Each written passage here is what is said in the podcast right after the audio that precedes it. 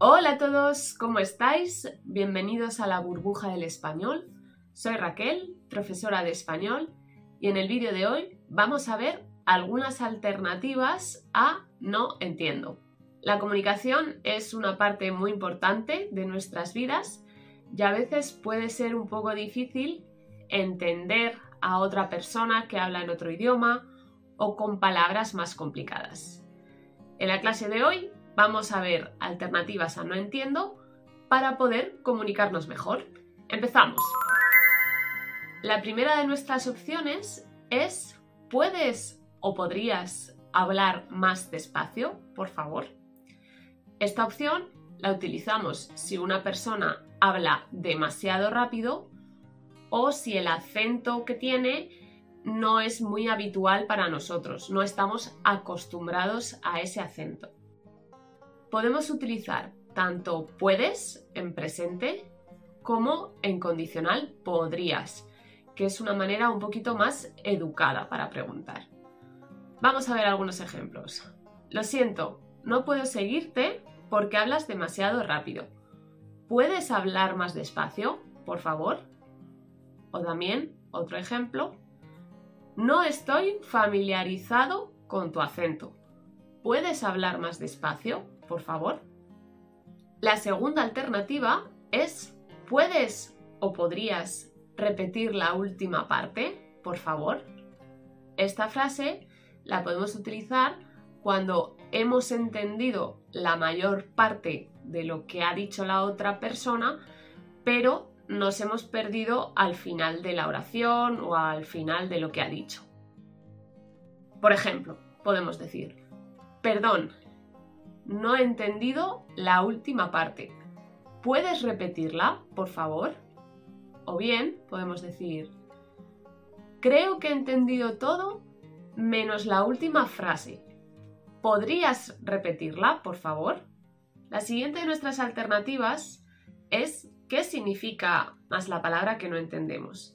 Esto lo podemos usar para una expresión específica o una palabra que no entendemos para aclarar el significado general. Por ejemplo, podemos decir, ¿qué significa casa? O no entiendo qué significa alfombra. ¿Puedes explicármelo, por favor? Otra alternativa es, ¿puedes o podrías usar una palabra diferente, por favor? Si hay una palabra específica que no entendemos, podemos pedir a la otra persona que utilice un sinónimo. Esto nos ayudará a entender todo el significado. Por ejemplo, no entiendo esta palabra. ¿Podrías usar una palabra diferente, por favor? O no entiendo qué quieres decir con esta palabra. ¿Puedes usar un sinónimo, por favor? La siguiente de nuestras alternativas es ¿Podrías deletrear eso, por favor? Esto puede sernos muy útil cuando estamos escribiendo una palabra y no estamos seguros de cómo se deletrea. Deletrear es pronunciar separadamente las letras de una palabra. Por ejemplo, la palabra casa se deletrea C-A-S-A. Pedir esto nos ayudará a comprender el significado completo. Por ejemplo, podemos decir, ¿puedes deletrear la palabra agenda, por favor? O también podemos preguntar con cómo. ¿Cómo se deletrea agenda? Parecida a esta opción, podemos decir también cómo se escribe más la palabra que no entendemos. Por ejemplo, ¿cómo se escribe coche? Quería recordarte que con la burbuja del español es posible prepararte para el examen SIELE, el examen que sirve para certificar tu dominio del español. Si estás interesado, no dudes en contactar con nosotros.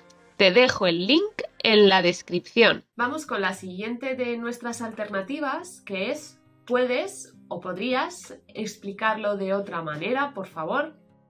Si no estamos entendiendo lo que nos dice la otra persona, podemos pedir que nos lo explique de otra forma. Por ejemplo, no entiendo lo que estás diciendo. ¿Podrías explicarlo de otra manera? Por favor. O bien podemos decir, no estoy segura de si entiendo lo que has dicho. ¿Podrías explicarlo de una manera diferente, por favor?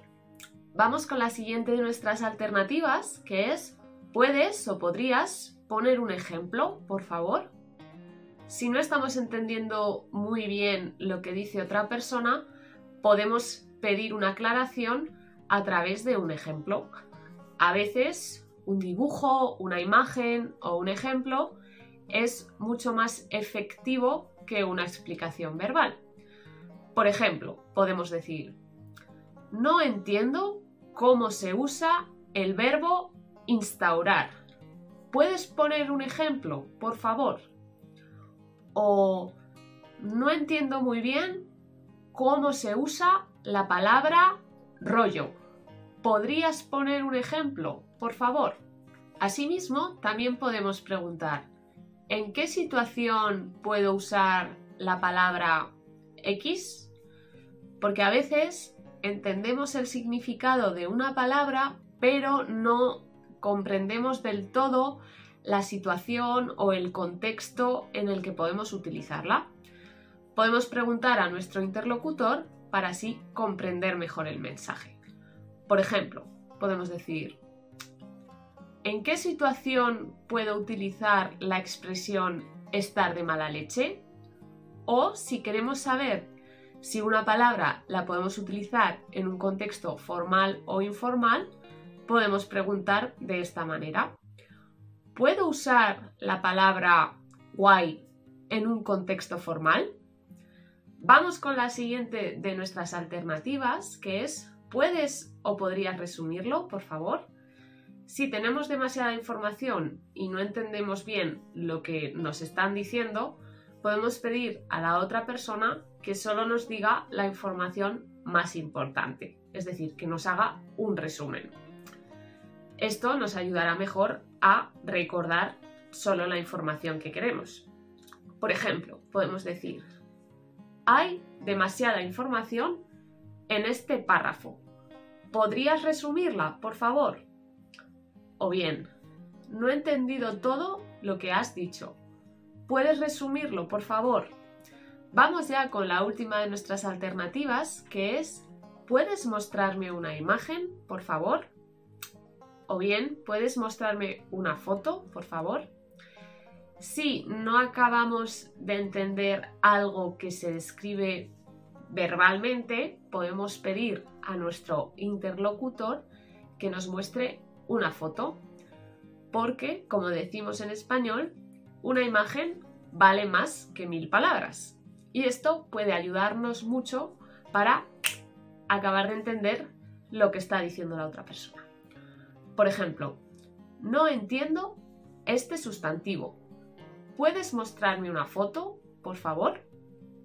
Esto seguro que nos ayuda a entender finalmente lo que dice nuestro interlocutor. Bien, pues hasta aquí el vídeo sobre alternativas a no entiendo. Espero que os haya sido de utilidad y que podáis poner en práctica todo muy pronto. Decidnos en los comentarios qué frases soléis utilizar para pedir en español que os aclaren la información. Y por mi parte esto es todo. Os recuerdo también que podéis suscribiros al canal y darle me gusta. Os agradezco que hayáis visto el vídeo hasta el final y nos vemos en el próximo vídeo. ¡Hasta luego!